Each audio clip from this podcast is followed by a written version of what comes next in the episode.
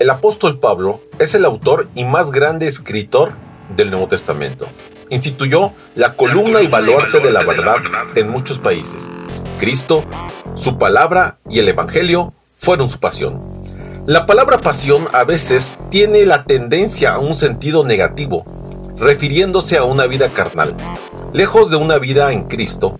Sin embargo, tiene también un significado sumamente positivo, como emblemático, bandera, identidad, propósito innegociable, un celo sin límites. En fin, era su buque insignia. Iniciamos con Pablo, reavivado por una pasión.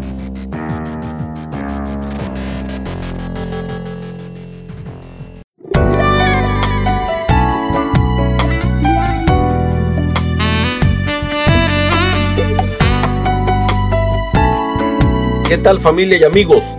El día de hoy tengo el gusto de compartir las meditaciones sobre el apóstol Pablo, tituladas Reavivado por una pasión. Hoy es sábado 4 de septiembre y el tema para el día de hoy es Piedra Alta. La cita la encontramos en Colosenses 4.2 que dice así, Perseverad en la oración, velando en ella con acción de gracias. El pastor Walter Weiss fue quien llamó al ministerio a el autor de este libro cuando terminó la carrera de teología. Fue también el primer presidente y él siempre ha guardado una inmensa gratitud y compromiso con este eh, personaje. No solo, no solo por el llamado, sino por la inspiración a un fiel abnegado ministerio.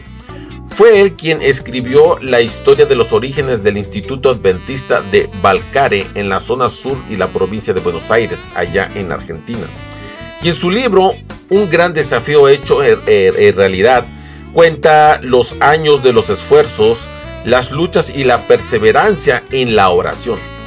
Después de una minuciosa búsqueda de oración ferviente, se dio con lo que parecía ser la mejor opción para eso había que entrevistar al ingeniero agrónomo Carlos Alberto del Torto. El cártel de entrada a esa estancia decía Piedra Alta. Entonces el ingeniero quedó sorprendido por la idea de establecer un colegio adventista con un internado.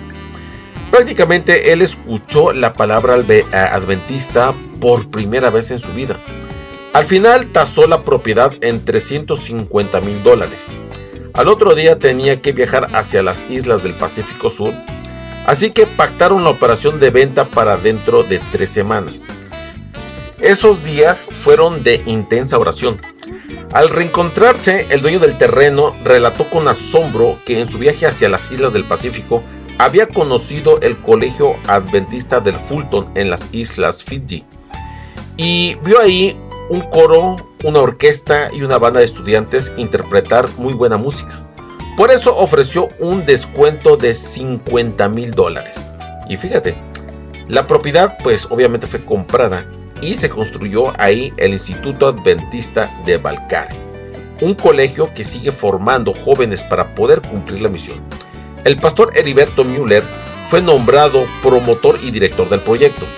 Y fue este amigo que, del autor de este libro que descansa en las promesas del Señor, quien perseverando en la oración, brindando un fiel y abnegado servicio y amando a la juventud, llegó a ser el primer director de esta institución. El apóstol Pablo nos dice que debemos de velar en oración, es decir, persistir, continuar firmemente, atender continuamente y perseverar. Por eso también la escritora Elena de White nos dice, en algunos casos las respuestas a nuestras oraciones vienen pues de manera inmediata. Pero otras veces tenemos que esperar pacientemente y continuar rogando por las cosas que necesitamos.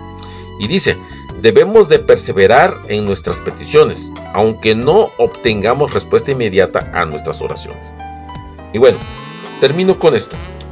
Dios quiere elevarnos y llevarnos a una piedra alta, porque el propósito de la oración perseverante no es que la voluntad del hombre se haga en el cielo, sino que la voluntad de Dios se haga aquí en la tierra. Que tengas un excelente día.